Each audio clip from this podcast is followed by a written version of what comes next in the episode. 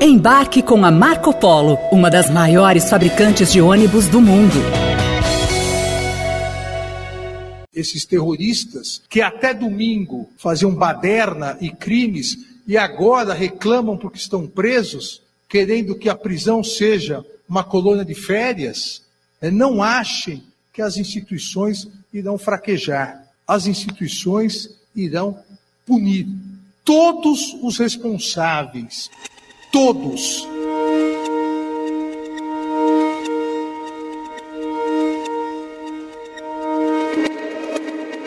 Para uns, ele é o defensor da democracia e ajudou a impedir um golpe bolsonarista.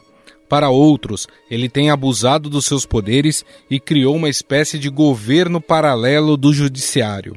Seja qual for a sua opinião sobre o ministro do Supremo Tribunal Federal Alexandre de Moraes, uma coisa é certa: o magistrado se tornou figura central no debate político hoje. Essa atuação mais rígida começou em abril de 2020, quando foi aberto o inquérito dos atos antidemocráticos. A Polícia Federal quer saber quem paga as manifestações antidemocráticas e faz busca e apreensão em cinco estados e também no Distrito Federal.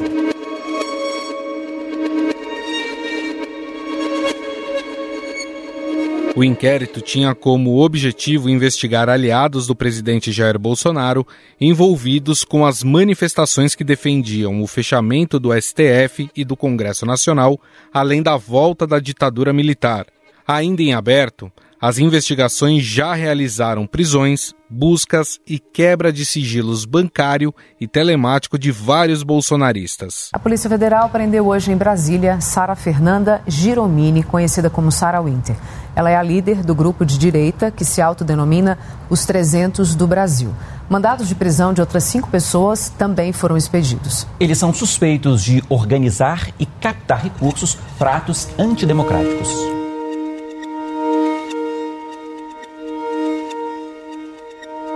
Esse inquérito se somou a outro que já tinha sido aberto pelo STF, o das fake news.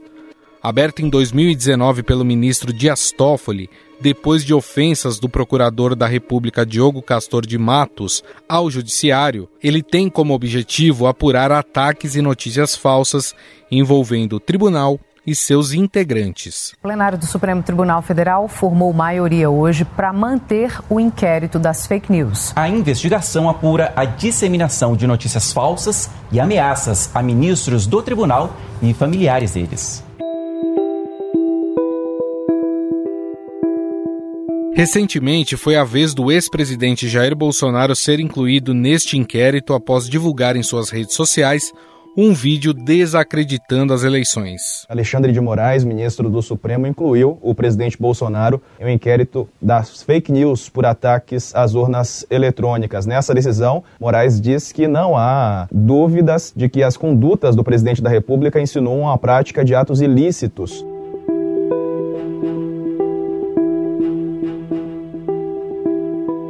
Após os ataques do dia 8 de janeiro, aos prédios dos três poderes em Brasília, a atuação do ministro Alexandre de Moraes se intensificou. Essa segunda operação, a maior operação realmente de polícia judiciária, uma operação é para garantir a democracia, para mostrar que não há apaziguamento nas instituições brasileiras. Porque nós temos que combater firmemente o terrorismo, nós temos que combater firmemente as pessoas antidemocráticas. Aliás, um dos focos dos golpistas era exatamente o STF e a sala de Alexandre de Moraes no prédio. O magistrado mandou afastar o governador de Brasília, Ibanez Rocha, e prendeu o ex-secretário de Segurança Pública do Distrito Federal, Anderson Torres. As informações mais recentes da prisão do ex-ministro da Justiça, Anderson Torres. Ele segue no batalhão da Polícia Militar, no Guará, região administrativa do Distrito Federal.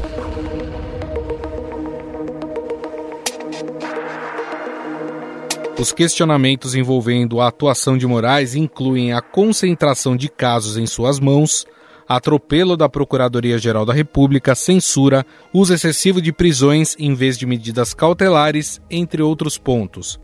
No entanto, há quem aponte que a bolsonarização da PGR e do procurador Augusto Aras fez com que Moraes tivesse que tomar atitudes monocraticamente. O Procurador-Geral da República, Augusto Aras, pediu nesta quinta que o Supremo Tribunal Federal arquive o inquérito contra o presidente Jair Bolsonaro envolvendo o Tribunal Superior Eleitoral. Algumas das decisões de Moraes têm sido chamadas de censura, como o bloqueio de perfis nas redes sociais. Entre os bloqueados estão do influenciador Monarque ao deputado federal eleito Nicolas Ferreira, do PL de Minas Gerais. O Twitter do deputado federal eleito Nicolas Ferreira, do PL de Minas, o deputado federal José Medeiros, do PL de Mato Grosso, e do influenciador Bruno Ayub, o Monarque, foram bloqueadas no Brasil após decisões judiciais. Em agosto de 2022, a dois meses das eleições, Alexandre de Moraes assumiu a presidência do Tribunal Superior Eleitoral.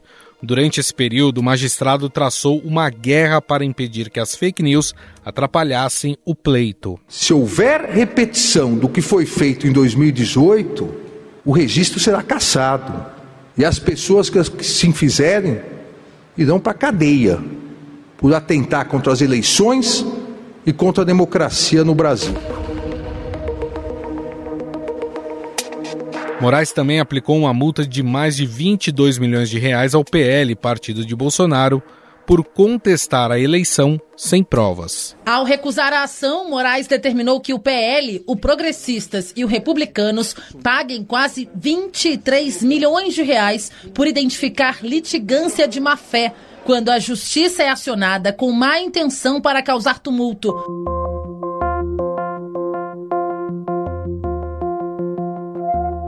Fato é que Alexandre de Moraes levou ao STF seu jeito de atuar desde a época em que era secretário de Segurança Pública em São Paulo, no governo do vice-presidente Geraldo Alckmin. Antes tido inimigo do PT, o magistrado tem sido ovacionado pelos petistas em eventos públicos, desde a sua sanha contra os bolsonaristas. Sua Excelência, senhor presidente do Tribunal Superior Eleitoral, ministro Alexandre de Moraes.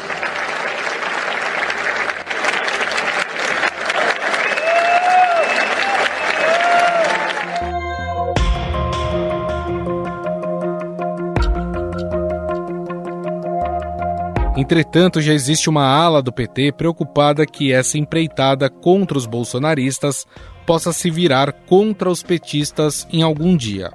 Afinal, as decisões do magistrado são necessárias para proteger a democracia ou são exageradas e criam precedentes perigosos para situações futuras? Sobre esse assunto, vamos conversar agora com Rubens Gleiser, que é professor de Direito Constitucional da Fundação Getúlio Vargas e autor do livro Catimba Constitucional. Tudo bem, professor? Olá, Gustavo, muito obrigado pelo convite. Um abraço a todos os ouvintes. Professor, o que a gente tem observado aí nos últimos anos é uma atuação monocrática do ministro Alexandre de Moraes contra os aliados, principalmente os aliados né, do ex-presidente Jair Bolsonaro. E isso se dá dentro daquele inquérito das fake news. Existe um abuso de poder nesse caso ou ah, esse agir com mais rigor é importante no momento em que há um ataque tão constante à democracia? Gustavo, acho que um elemento chave para entender uh, essas decisões peculiares, essa atuação peculiar, não só do ministro Alexandre de Moraes, mas do Supremo Tribunal Federal como um todo, nesse contexto, é, primeiro a gente precisa colocar uma peça aí a faltante, que é a ausência, a omissão do Procurador-Geral da República. Para a engrenagem funcionar direito, porque as polêmicas não são só as decisões, né, mas como elas são tomadas. Né? O próprio inquérito das fake news ele é profundamente questionável como ele seguiu. Mas essa é uma decorrência da engrenagem funcional seguinte: você precisa ter o Procurador-Geral da República, que é uma peça-chave de controle judicial uh, do presidente da República e de atentados contra os demais poderes. Se ele opera de uma forma omissa, e além disso, o presidente da República fica atacando o tribunal e existe uma organização criminosa com financiamento nacional e internacional para atacar as instituições e para formular um golpe de Estado, a corte começa a agir por conta própria. Então, acho que a gente precisa ser muito sincero que, num contexto de normalidade, é, isso é inadmissível. Isso não é aceitável. Uhum. Mas a gente precisa reconhecer que é um contexto profundamente excepcional, esse que nós estamos vivendo, não só pela natureza dos atos, mas pelo fato que toda a estrutura de todas as instituições de investigação e controle de corrupção e de delinquência política foram profundamente fragilizadas e, em parte, anuladas ao longo desses últimos quatro anos. Então, esse protagonismo do Supremo, uh, que é forçado e é incômodo, porque ele é julgador e vítima ao mesmo tempo, é, é de uma situação em que ele foi colocado e da qual não tem escapatória. A escapatória é deixar, se deixar ser destruído. O senhor citou aí uma, uma certa inércia da PGR nos últimos anos, né, sobre a figura do Procurador-Geral Augusto Aras, é, e em parte se justifica as ações de Alexandre de Moraes por causa dessa inércia da PGR. Chama atenção nesses primeiros 15 dias do ano Augusto Aras ter mudado a postura dele de, vamos dizer assim, um engavetador geral da República para a sua atuação como integrante do Ministério Público Federal? Olha, eu acho que se a gente fosse classificar as ações do, do atual Procurador-Geral da República, uh, ele é um sobrevivente político. Então, assim, na medida em que há um rei morto, há um rei posto e ele obedece ao rei. Só que a gente não está nessa situação, porque o movimento golpista a insurreição nas Forças Armadas, mantém um pouco em dúvida a estabilidade e a longevidade do governo uh, Lula. Então, é, parece que o procurador faz o seguinte: depois de ter um abaixo-assinado né, de mais de 80 agentes de carreira dizendo que deveria haver uma investigação e uma denúncia é, sobre as ações, né, a mentoria do ex-presidente Jair Bolsonaro sobre os atos golpistas de 8 de janeiro, ele aceita que seja aberta uma investigação para calar essa demanda, ele não assina o documento no subprocurador, um ato de investigação que pode ser tocado em banho-maria também. Uhum. É, ao longo dessas ações do PGR, uma forma de anular muitas das demandas era isso: se abrir, uh, se abrir a investigações preliminares e elas iam sendo tocadas assim por tempo indefinido e davam em nada, geravam a, a, pizza pela omissão, pela inação. Então eu acho que me parece que alguém que assim tá vendo de que lado da rede a bola cai para se posicionar. Enquanto isso, ele continua também no meio da, né, à disposição para cair para qualquer lado quando for Sim. necessário. Professor, o Supremo ele tem referendado, né, o colegiado, quase que de forma unânime, as decisões do ministro Alexandre de Moraes, como, por exemplo, né, recentemente, o afastamento do governador do Distrito Federal Ibanez Rocha e também a prisão do ex-ministro da Justiça Anderson Torres. Isso mostra que há um entendimento também da corte que é preciso um certo pulso firme nesse momento e eventuais discordâncias estão sendo tratadas no particular? Acho que existe um movimento que nós vemos já nos últimos dois anos de fortalecimento do Tribunal de Posições consolidadas e unânimes no que diz respeito a esses procedimentos de erosão democrática, ações autoritárias, vindo do governo, vindo de aliados. É, e acho que depois de 8 de, de, de janeiro é inquestionável né, essa, essa centralidade do, da, da, raiva, do ranço e do golpismo contra o próprio STF. Então, de fato, é também uma questão de sobrevivência da democracia tá atada, está tá presa ao destino do próprio STF. Acho que os ministros se deram conta uh, disso e estão entendendo que é melhor pecar pelo excesso agora é, e tomar as decisões, porque não existe o funcionamento e o amparo institucional ordinário que eles poderiam contar no ambiente de normalidade institucional, de normalidade é, democrática. Mas eu acho que as coisas andavam muito mal já antes do 8 de janeiro.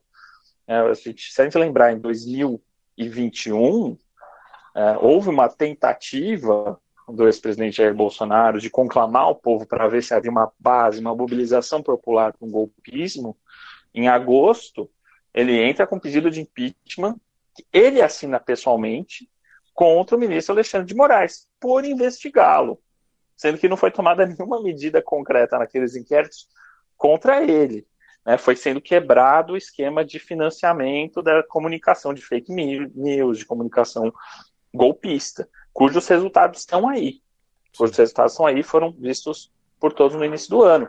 Daí tem um discurso no 7 de setembro, é, xingando Alexandre de Moraes, e como fracassa aquela mobilização golpista em, no 7 de setembro de 2021, tem no dia seguinte ali um pedido de desculpas. E essas idas e vindas de ataques recorrentes ao, ao, Supremo foram uma tônica de todo o governo Bolsonaro, mesmo quando o STF não exercia praticamente nenhum controle sobre o governo em 2019, uhum. né, em que havia uma sinalização, o presidente era o ministro Dias Toffoli, é, a ideia era que, sabe, ia dar aquela chance para o governo implementar sua agenda, que o radicalismo era só um discurso eleitoral, e daí mesmo assim havia pedido para ter um novo AI-5, o presidente participava de manifestações pedindo fechamento do Congresso, fechamento do STF, e incitava a raiva contra o STF. Então acho que a partir daquele momento e a insanidade né, do negacionismo na pandemia, todos os ministros entenderam que era caso de agir de forma unânime para se proteger e proteger a democracia.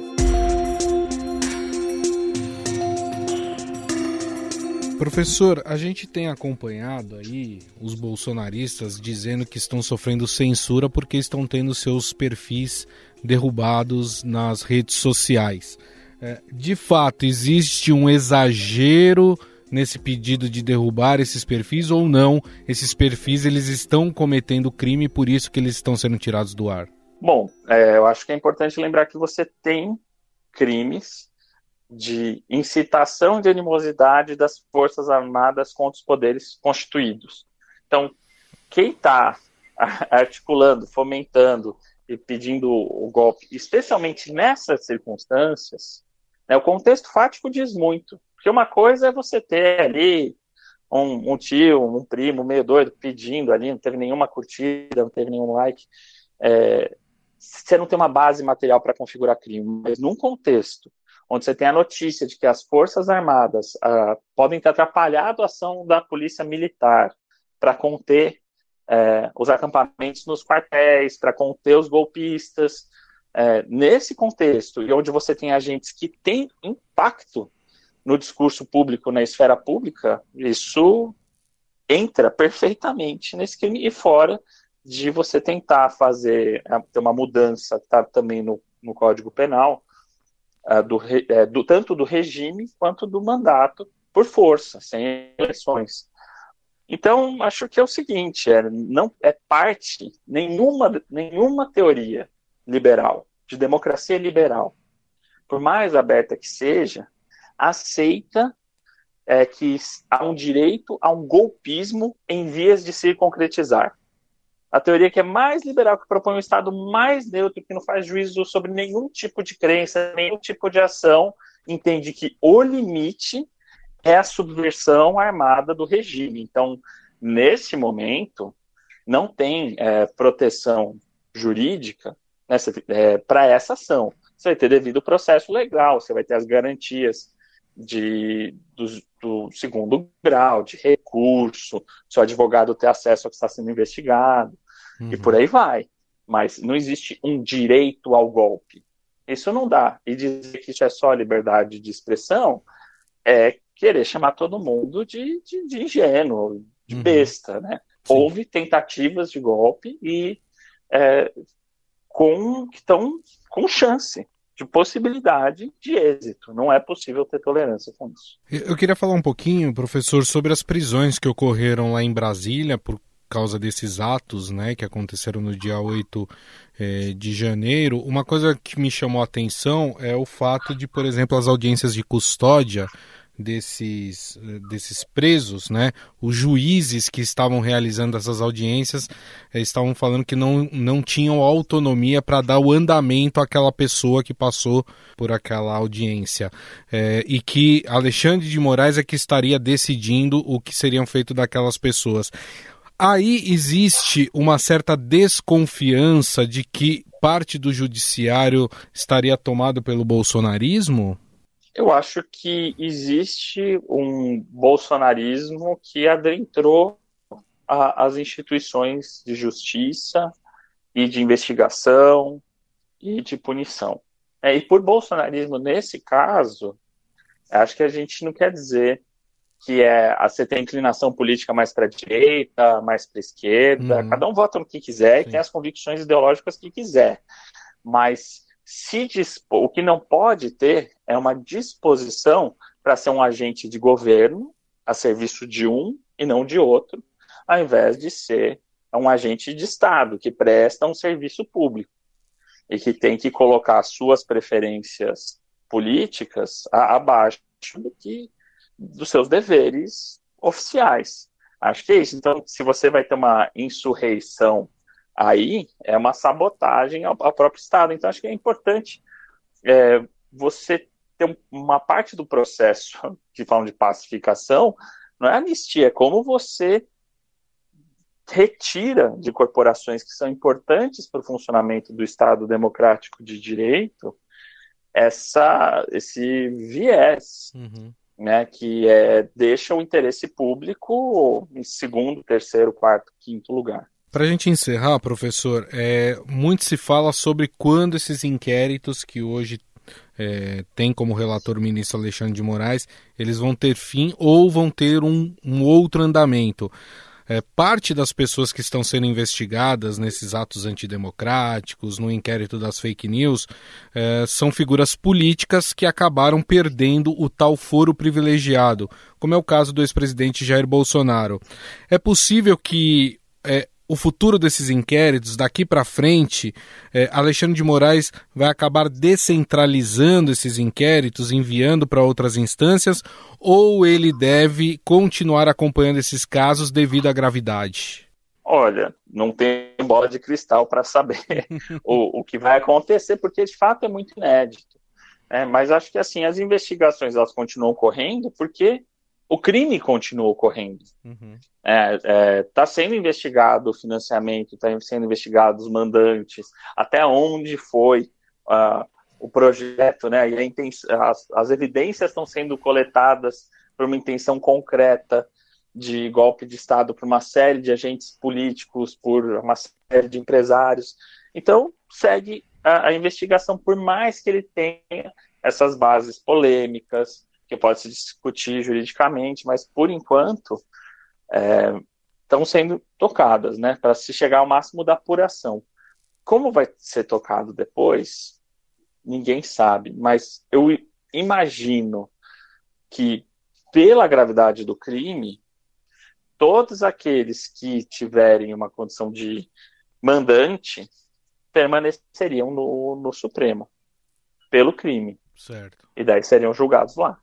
Bom, nós conversamos com o professor de Direito Constitucional da Fundação Getúlio Vargas e autor do livro Catimba Constitucional, professor Rubens Gleiser, a quem eu agradeço mais uma vez a gentileza de ter nos dado essa entrevista. Muito obrigado, viu, professor? Eu que agradeço, é um grande prazer e espero que pautas melhores, mais democráticas e mais leves nos aguardem no futuro.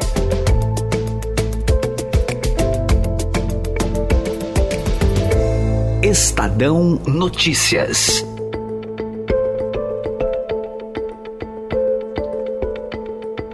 O Estadão Notícias desta terça-feira vai ficando por aqui. Contou com a apresentação minha, Gustavo Lopes, o roteiro, produção e edição são minhas, de Jefferson Perleberg e Gabriela Forte. A montagem é de Moacir Biasi. Mande seu recado ou sugestão para o nosso e-mail, podcast.estadão.com. Um abraço e até mais.